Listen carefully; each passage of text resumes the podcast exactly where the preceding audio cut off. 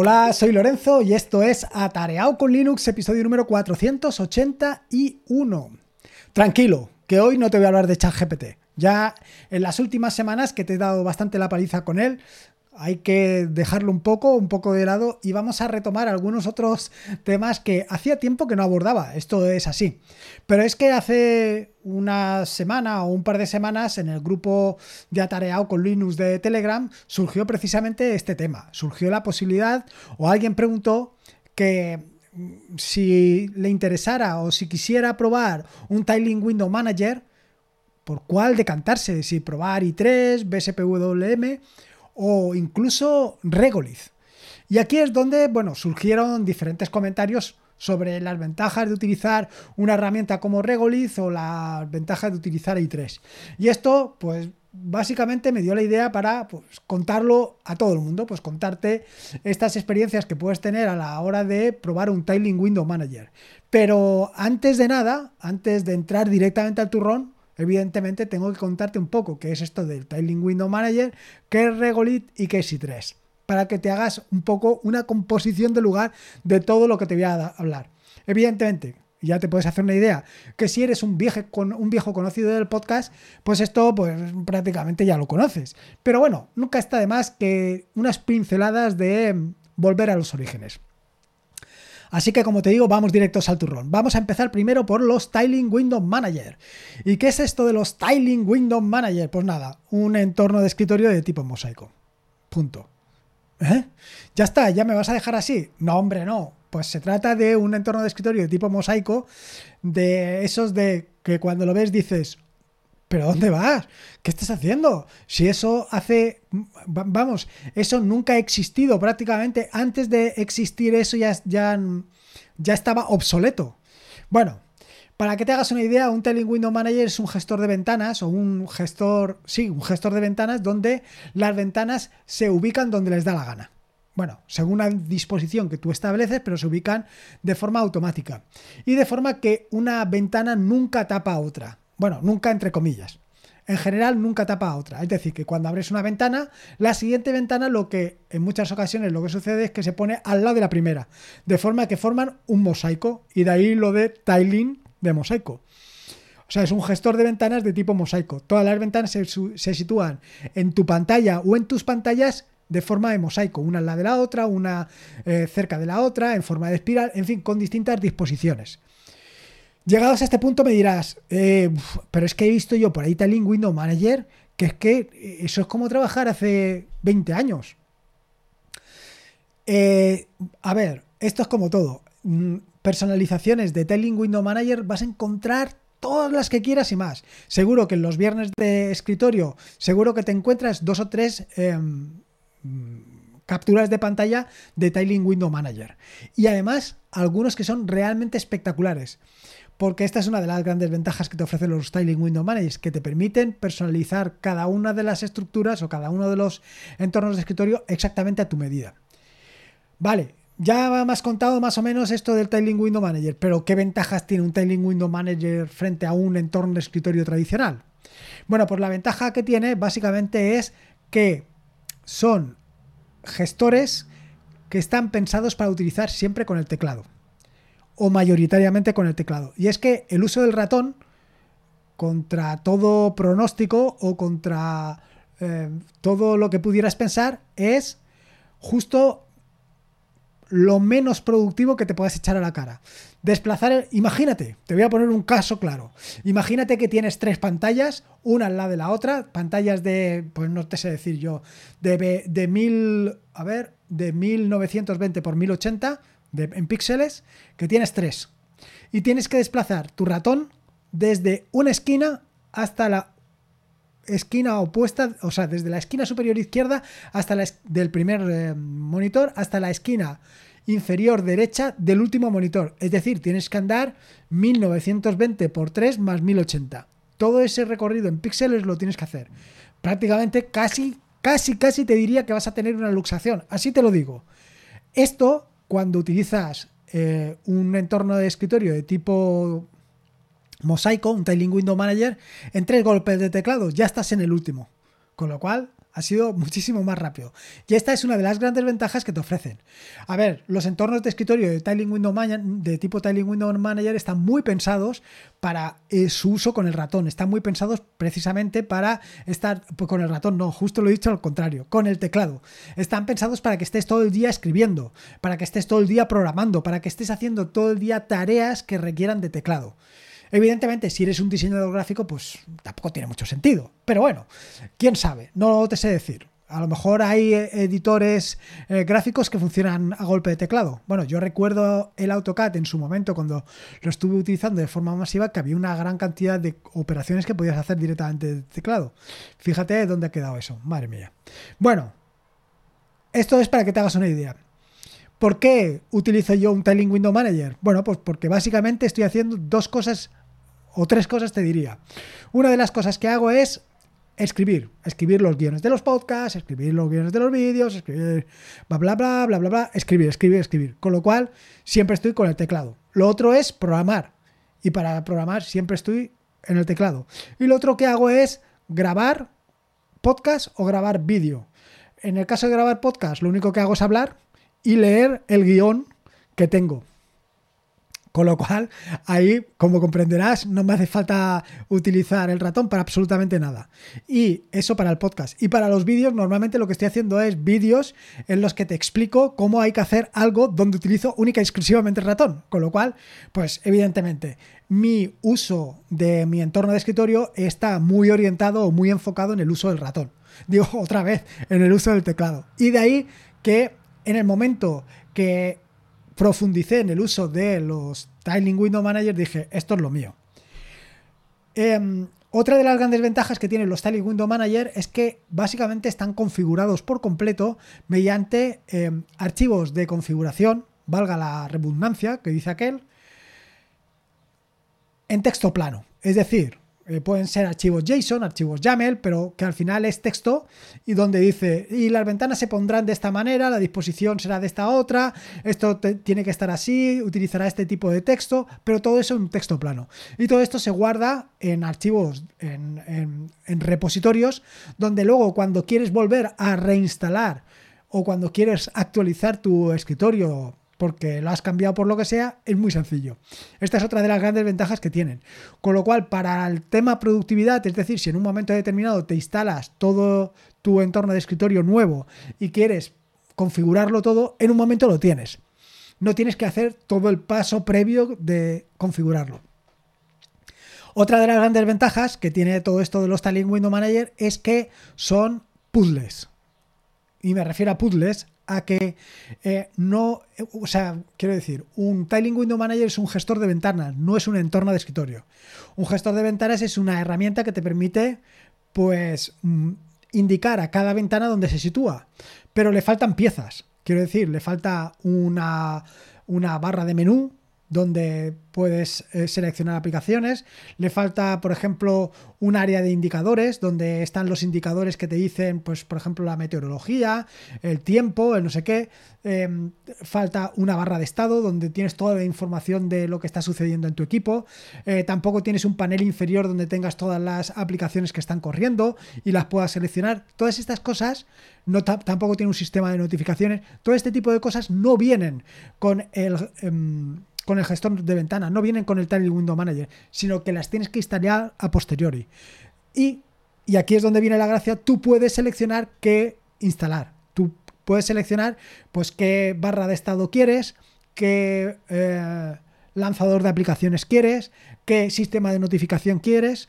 Y no solamente esto, sino que puedes configurar todo lo que, todo, todo, todo, todo, todo, prácticamente todo lo que ves en tu escritorio si quieres transparencia, si quieres la disposición de las ventanas, cómo quieres que cada ventana, cada vez que se abra, dónde tiene que... En fin, todo esto lo puedes configurar.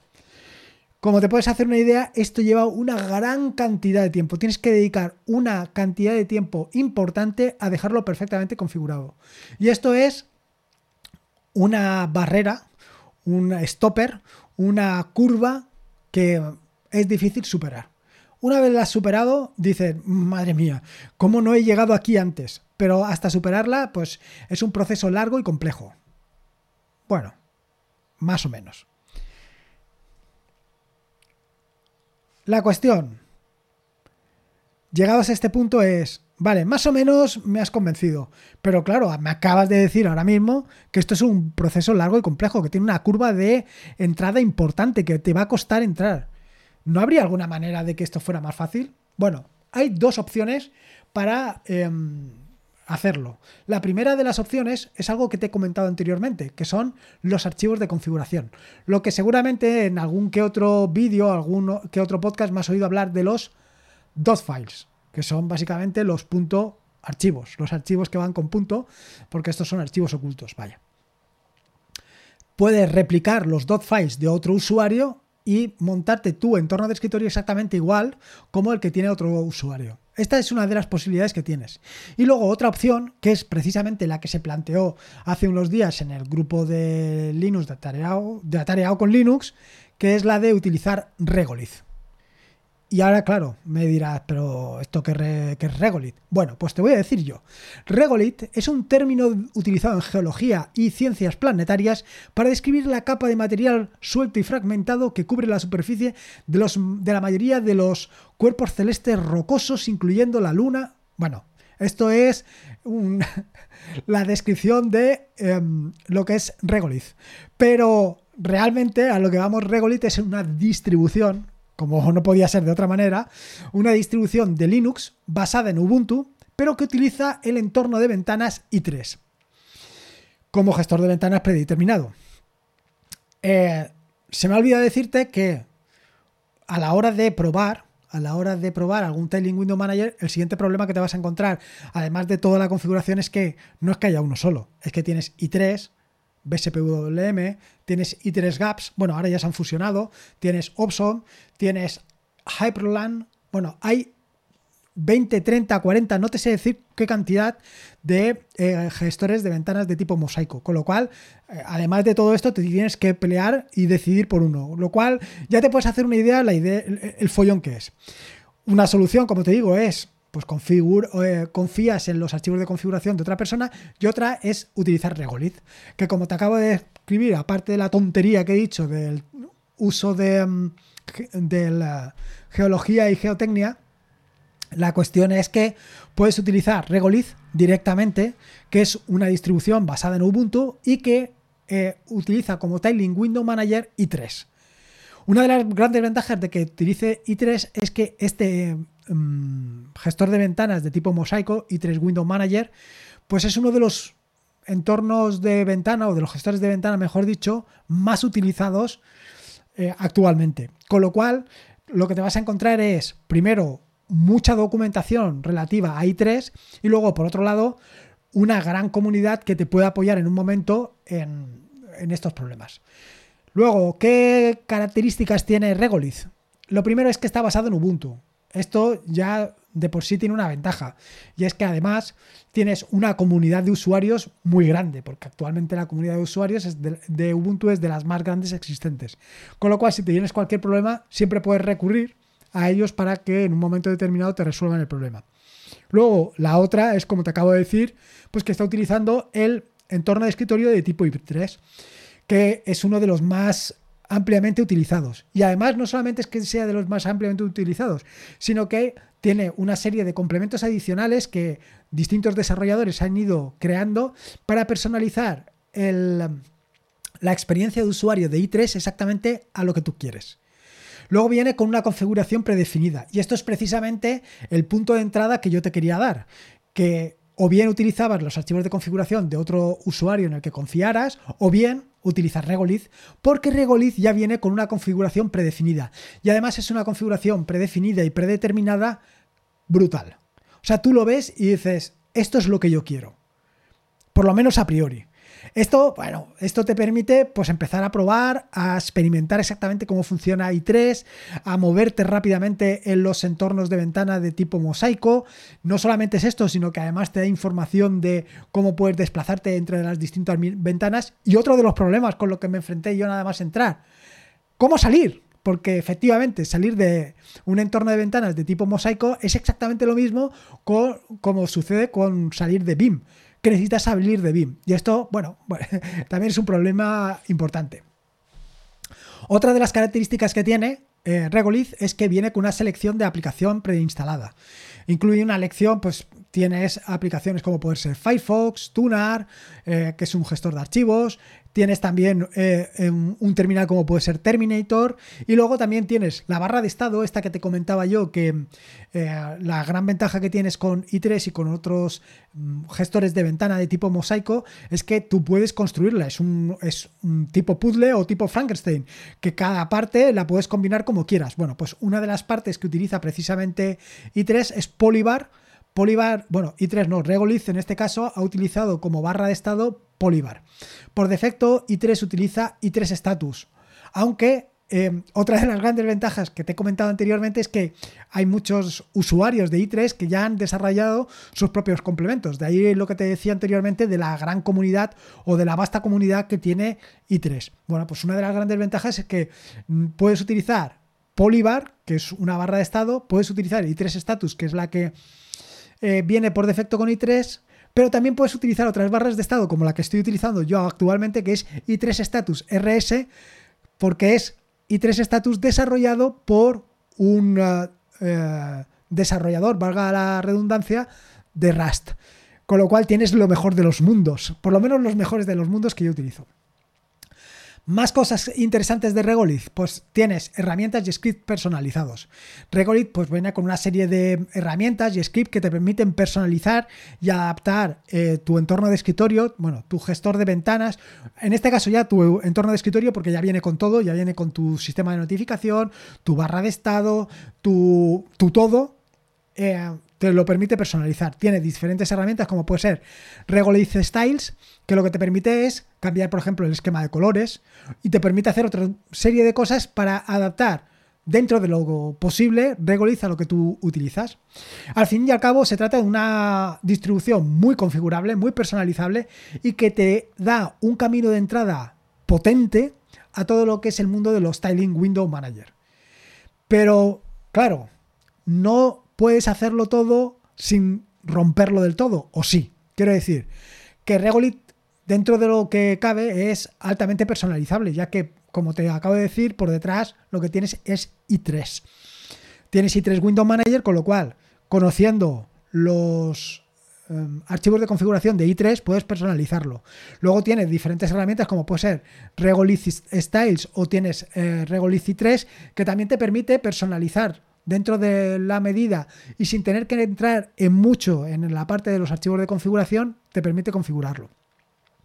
¿El inconveniente que tiene? Bueno, pues el inconveniente que tiene para mí eh, todos estos scripts es que en un momento determinado, si tocas lo que no debes de tocar porque no conoces, pues puedes romperlo.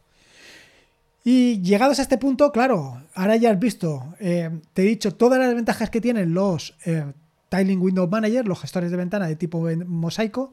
Te he contado el inconveniente que tiene, que es esa barrera de entrada, esa curva tan potente a la hora de entrar. Y luego te he contado pues, dos distintas soluciones, dos distintos caminos de aproximación.